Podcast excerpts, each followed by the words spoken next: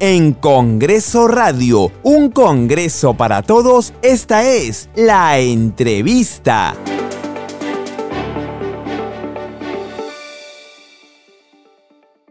Esta hora tenemos comunicación telefónica con la congresista Flor Pablo Medina. Ella, durante su labor de representación, se encuentra enfocada en los temas educativos. Congresista, gracias por contestar nuestro llamado. Coméntenos en qué consiste esta labor que usted está realizando en esta semana de representación.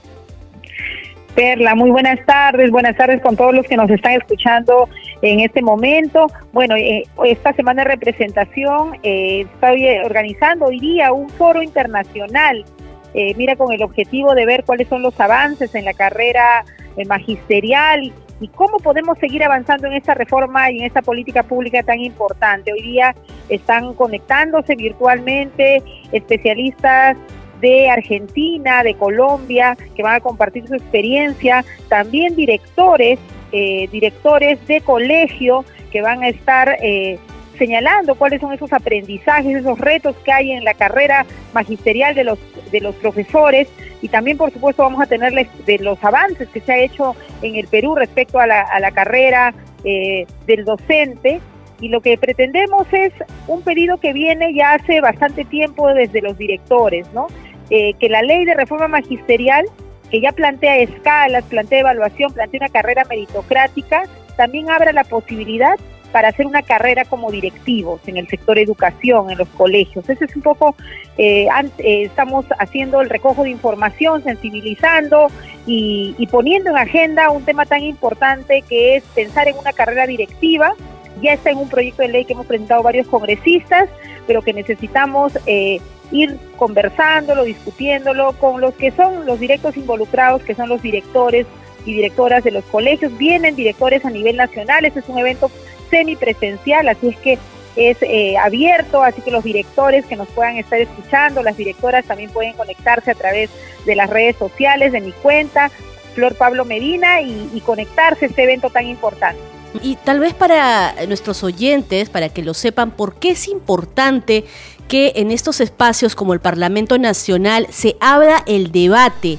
En este caso, en este foro internacional, la carrera pública directiva, meritocracia, autonomía e innovación. Mire, la carrera, la ley de reforma magisterial en nuestro país es del año 2012 es decir, estamos en tiempo para seguir mejorándola y para eso hay que ver la experiencia. ¿Qué dicen los actores? ¿Qué dicen los directores? ¿Qué dicen también las experiencias internacionales?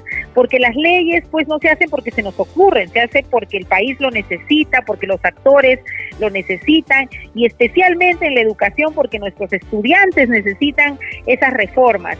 ¿Por qué son importantes los directores, las directoras, los subdirectores en, nuestra, en, nuestro, en nuestro sistema educativo? Porque mira, hay dos factores de éxito para que la educación funcione, para que nuestros estudiantes aprendan. Uno, primer lugar, el profesor y su desempeño. Un buen profesor, aprendizaje asegurado. Segundo factor de éxito, directores que son los gestores en la, institución educativa de esos procesos educativos, de ver las condiciones, de trabajar con los padres, de articular con los profesores. Entonces estamos hablando de dos actores importantísimos, los maestros que tienen que seguir capacitándose, mejorando sus condiciones remunerativas, pero siempre en la mejora continua de cara a lograr aprendizajes y también nuestros directores. En nuestro país no hay carrera directiva y por eso es que queremos ver experiencias internacionales y ver también la propia experiencia de los directores para seguir avanzando en esa línea.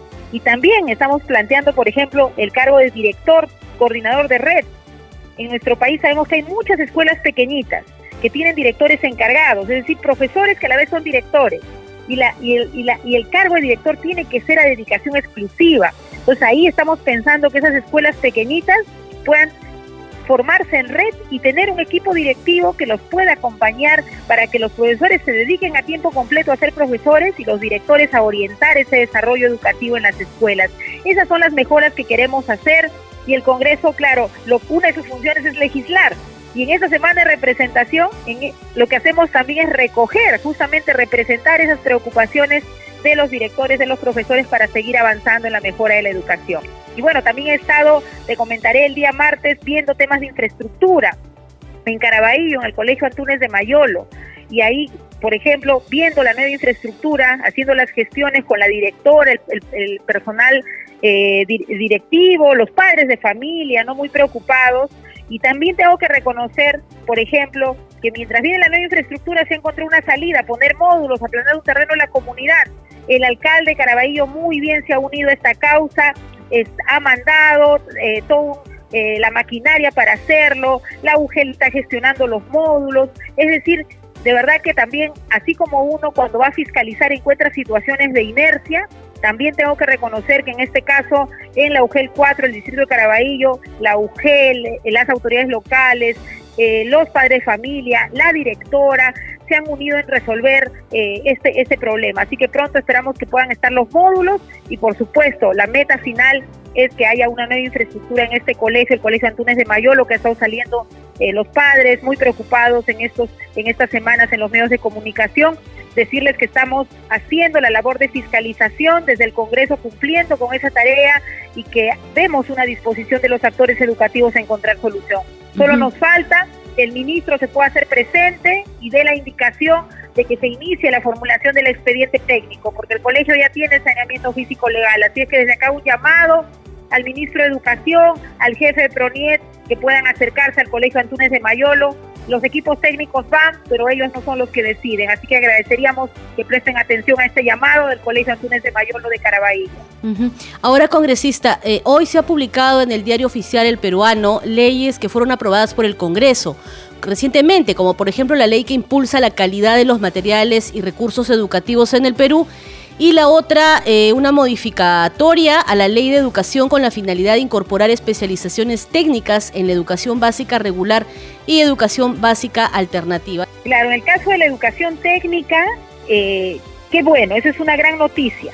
Ya hay colegios que hacen la variante técnica, hay que seguir fortaleciendo, la ley ayuda a dar refuerzo a algo que ya existe, ¿no? Es una, es una ley que, que, pone un refuerzo en realidad, no es, que, es que no existe educación técnica en el país, falta el reglamento y sobre todo los presupuestos, que es lo que adolece la educación técnica en nuestro país. Sobre la ley de materiales educativos, en realidad yo he votado ahí en contra, porque creo que no es una ley que favorece la educación ciudadana, porque lo que se plantea es un veto al contenido que en realidad grupos, de acuerdo a sus creencias religiosas, a su propia forma de ver la vida, vayan a tener que decirle al ministerio qué escribir, qué poner en un texto, no es correcto. Eso no debiera estar ocurriendo en una sociedad democrática. Nosotros desde una minoría en el Congreso vamos a presentar una acción de inconstitucionalidad ante esta ley. Sabemos que la sociedad civil organizada está haciendo lo mismo. Esta ley no es correcta para seguir avanzando formación ciudadana. Más cuando, mire, vete al contenido de trabajar temas de educación sexual, vete a una serie de contenidos, ¿por qué? Porque los que están detrás de esta ley lamentablemente son grupos como con mis hijos no te metas y otros, no te metas y otros parecidos, y que lamentablemente tienen una visión conservadora y sesgada de la realidad. Y esto no hace bien, no hace bien. Yo espero que los colegas, bueno, ya no hay oportunidad sobre esta ley de revisar, y han tomado la decisión en una mayoría, pero bueno, ahí es parte de la democracia. Hay una minoría en el Congreso que vamos a ir por la acción de inconstitucionalidad. Y ya para terminar, eh, porque sabemos que tiene que continuar usted con sus actividades, con su trabajo legislativo, permítame, eh, mire, una pregunta. El día lunes, eh, bueno, la Comisión de Fiscalización va a asistir a tomar el testimonio del presidente Pedro Castillo en la indagación del denominado caso Zarratea. El presidente ha dado su compromiso, ha expresado ya que va a brindar esta declaración. ¿Qué tan importante es, es para el país? Creo que es, importantísimo que el presidente pueda acudir a los diferentes espacios donde es citado. Eh, bien dice el dicho, quien nada debe, nada teme. Y creo que él tiene que ir cuando se le cita a las diferentes comisiones, más en un contexto de desconfianza que hay en nuestro país. En este caso, el congresista de la Comisión de Fiscalización va a acudir a Palacio de Gobierno.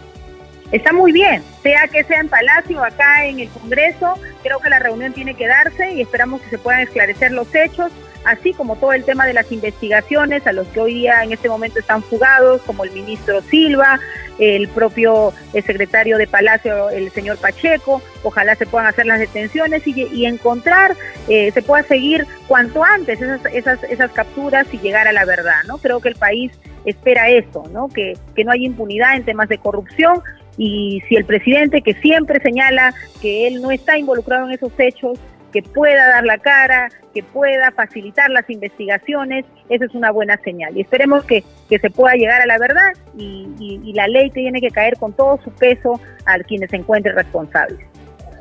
Gracias, congresista Flor Pablo, por este contacto con Congreso Radio. Muy amable, hasta otra oportunidad. Muchas gracias, muy amable ustedes.